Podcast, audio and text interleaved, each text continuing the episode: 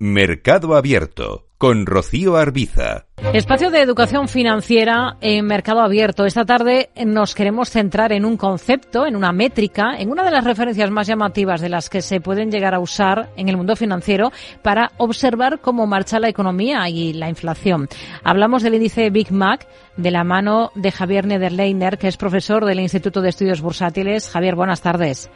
¿Qué tal, Rocío? Muy buenas tardes, muy buenas tardes a todos. ¿Qué es exactamente este índice Big Mac?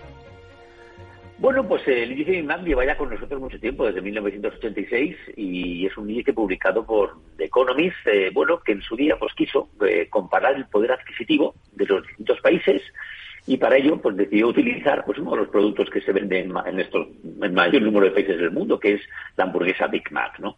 Eh, el índice Big Mac, pues nada, simplemente se basa en la teoría de lo que llamamos la paridad del poder adquisitivo. ¿eh? ¿Eso qué significa? Pues significa que según el tipo de cambio de las divisas, yo podría adquirir el mismo tipo de productos en un país que en otro.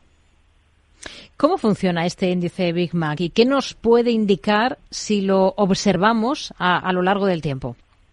Bueno, eh, básicamente lo que busca este índice, este índice Big Mac, que no lo dicho antes, pero llama que se lo creó la revista The Economist, lo que quiere es conocer si una divisa está o no sobrevalorada en relación a otros países en los que quiero comparar.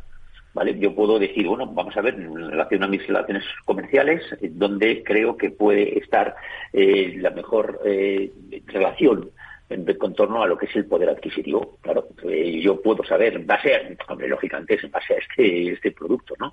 Pero eso es lo que quiero, ¿no? Al comparar el precio de un Big Mac en una moneda local, si el precio del Big Mac convertido en dólares es menor, diremos que nuestra moneda estará infravalorada. Hmm. ¿Le parece una herramienta útil? Bueno, eh, útil, tampoco o sea que sea muy, muy útil. No, lo que quiero de alguna manera es, desde, el punto de vista económico, eh, pues puedo establecer una lectura relacionada con la calidad de vida de los distintos países. En base a eso, así estamos muy sobrevalorados o infravalorados. Lógicamente, en un país donde la, la, la paridad adquisitiva está por debajo, pues será, por así decirlo, tenemos una mejor calidad de vida. Hmm. Los datos de 2023 muestran que hay cinco países con el precio de la hamburguesa por encima del precio en Estados Unidos, que es el país de origen, que serían Suiza, Noruega, Uruguay, Suecia y Canadá. Lo llamativo es lo de Uruguay, ¿no? Sí, sin duda. Yo me he permitido un poco, precisamente, comparar un poco cuál ha sido la evolución de la paridad de casi todas las divisas latinoamericanas con respecto al dólar. Y efectivamente se produce una, característica común, que todas, absolutamente todas, han tenido una depreciación fortísima con respecto al dólar. Todas no, todas menos uno, la uruguaya. La uruguaya, la verdad es que ha tenido una relación, llevamos casi 10 años con una estabilidad tremenda del dólar con Uruguay. De hecho, está un pepito sobrevalorada, efectivamente.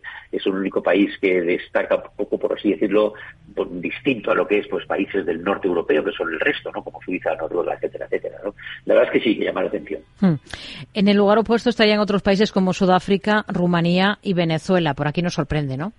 No, nada, sin duda. Y el, último país, y además de largo, es precisamente Venezuela, porque todos sabemos que es un país donde la inflación tan galopante ha hecho depreciar de una manera significativa su divisa y, claro, lógicamente, pues está en el último lugar. En Rumanía y Sudáfrica, pues también han tenido depreciaciones de su divisa y eso hace que, bueno, pues que son estén absolutamente infravaloradas con respecto al dólar.